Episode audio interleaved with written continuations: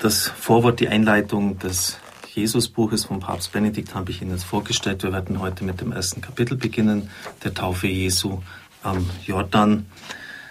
Zuvor noch etwas von Peter Hane, seine Stellungnahme zu diesem Papstbuch. Er ist davon angetan. Er hat den Bestseller geschrieben, Schluss mit lustig.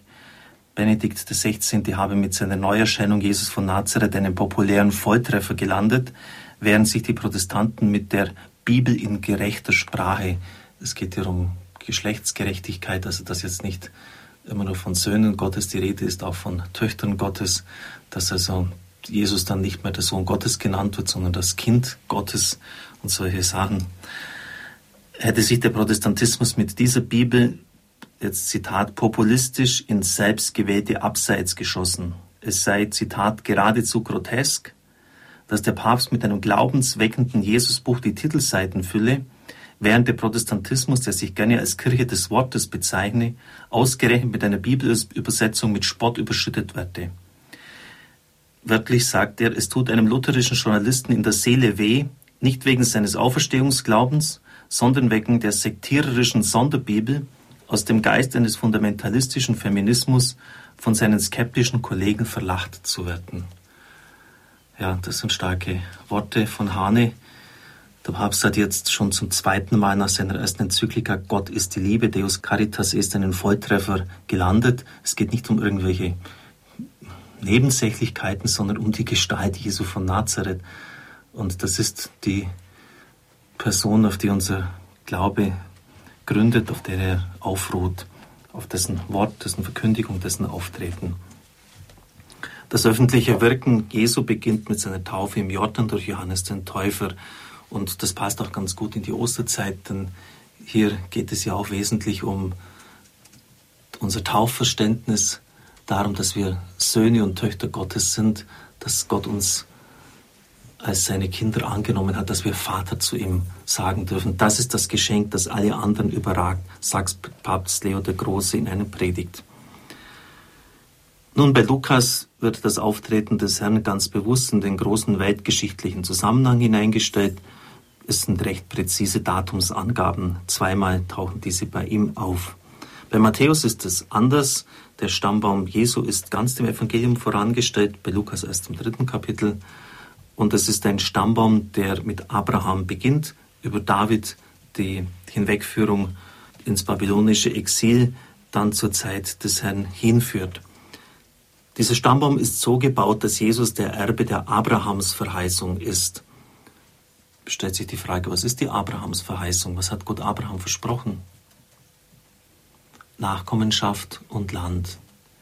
Und das wird gerade in den Hymnen des Neuen Testamentes, Magnificat Benedictus, in Jesus als erfüllt gesehen.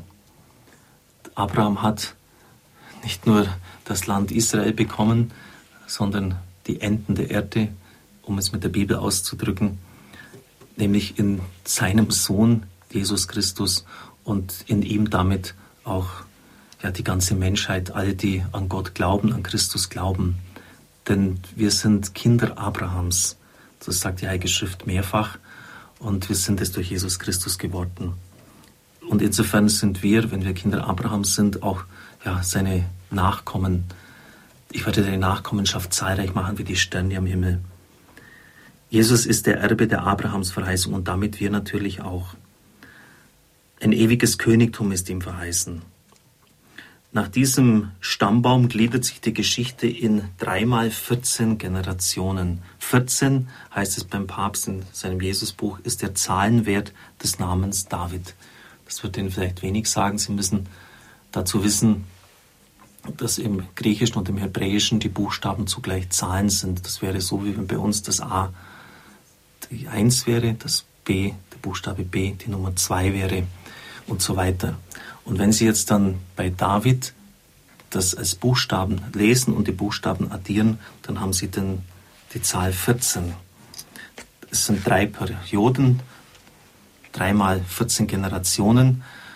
Und wenn das jetzt dreimal geschieht, wird damit deutlich, dass die Stunde des endgültigen David nun angebrochen ist, des erneuerten davidischen Königtums als Aufrichten von Gottes eigenem Königtum. denken Sie an diese Worte, Basileia Tutiu, die Königsherrschaft, das Reich Gottes ist gekommen. Es ist ein jüdisch-heißgeschichtlicher Stammbaum bei Matthäus. Und dieser berührt das Königtum der Welt, auf das die Weltgeschichte hinblickt, natürlich nur indirekt. Und es geht auch nicht um präzise zeitliche Fixierungen im historischen Sinn, denn wenn Sie im Alten Testament nachlesen, welcher König auf den anderen gefolgt ist, dann können Sie sofort sehen, dass es kein historischer Stammbaum ist, denn Matthäus überspringt einzelne Generationen.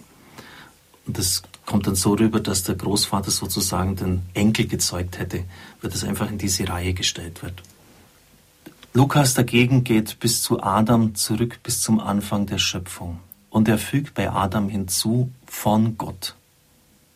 So wird die universale Sendung Jesu herausgestellt. Er ist Sohn Adams, Menschensohn. Schauen Sie auch wieder ein Begriff, der schon im Stammbaum auftaucht, der dann ganz wichtig wird für eine Selbstbezeichnung des Herrn. Durch sein Menschsein gehören wir alle zu ihm, er zu uns. In ihm beginnt die Menschheit neu und kommt an ihr Ziel. Nun zur Täufergeschichte. Feierlich und genau sagt Lukas, es begann im 15. Jahr der Regierung des Kaisers Tiberius. Pontius Pilatus war Statthalter von Judäa, Herodes Tetrarch von Galiläa, sein Bruder Philippus Tetrarch von Iturea und Trachonitis, Lysanias Tetrarch von Abilene, hohe Priester waren Hannas und Kaiaphas. Das Wirken Jesu ist nicht als mythisches Irgendwann anzusehen, das immer und nie bedeuten kann. Es ist genau datierbares historisches Ereignis mit dem ganzen Ernst wirklich geschehener menschlicher Geschichte, mit einer Einmaligkeit, die sich abhebt von der Zeitlosigkeit des Mythos. Der Mythos verliert sich irgendwann einmal im Dunkel, im Grau der Geschichte, aber die Heilsgeschichte ist genau datierbar. Doch es geht nicht nur um eine Datierung, denn der Kaiser von Rom und Jesus verkörpern zwei verschiedene Ordnungen der Wirklichkeit. Als Augustus starb, brachte er die Hoffnung zum Ausdruck, die Grundlagen für ein Reich gelegt zu haben, das nicht mehr untergehen würde. Denn er hat wirklich der Welt den Frieden gebracht. Nach Jahrhunderten, Jahrzehnten nicht aufhören wollender Kriege, auch Bürgerkriege, hat er es endlich fertiggebracht, das Imperium auf festen Boden zu stellen, zu befrieden. Pax Augustana, also ein Frieden, der nach ihm benannt worden ist. Und er meinte, dass diese Fundamente ewig halten würden. Er wäre schon auch stark genug, das mächtige römische Reich niederzuringen. Aber wir wissen alle, dass es kein ewiger Friede war und dass auch sein Reich untergegangen ist. Und es ist dann auch bald zu einem tödlichen Konflikt gekommen. Denn die römischen Cäsaren maßten für sich an, Gott zu sein. Divus Caesar, kann man heute noch auf den Münzen lesen, göttlicher Kaiser. Als Bringer des Weltfriedens, als Retter der Menschheit ließen sie sich feiern. Doch die Christen wussten, dass man Gott mehr gehorchen muss als den Menschen. Und so wurden die Christen zu Märtyrern, das heißt übersetzt zu Zeugen Christi. Denn Jesus, der selbst unter Pontius Pilatus gekreuzigt wurde, ist der treue Zeuge. Mit der Nennung des Namens Pilatus steht schon der Schatten des Kreuzes über den Beginn von Jesu Wirken. Das Kreuz des Herrn kündigt sich auch in den Namen Herodes, Hannas und Kaiaphas an. Also Sie sehen, was hier alles allein schon in diesem Stammbaum enthalten ist. Das muss einfach entfaltet werden. Und deshalb kann man diese Texte des Papstes nicht einfach lesen wie einen Roman. Das, das muss man meditieren, das muss man auf sich wirken lassen. Und es bietet sich insofern auch ganz gut an, dass wir das immer in solchen Portionen bei den Mittagsansprachen durchgehen. Ich darf Ihnen den Segen spenden. Es segne, heile und behüte Sie der mächtige und gütige Gott, der Vater, der Sohn und der Heilige Geist. Amen. Ich wünsche Ihnen einen gesegneten Tag.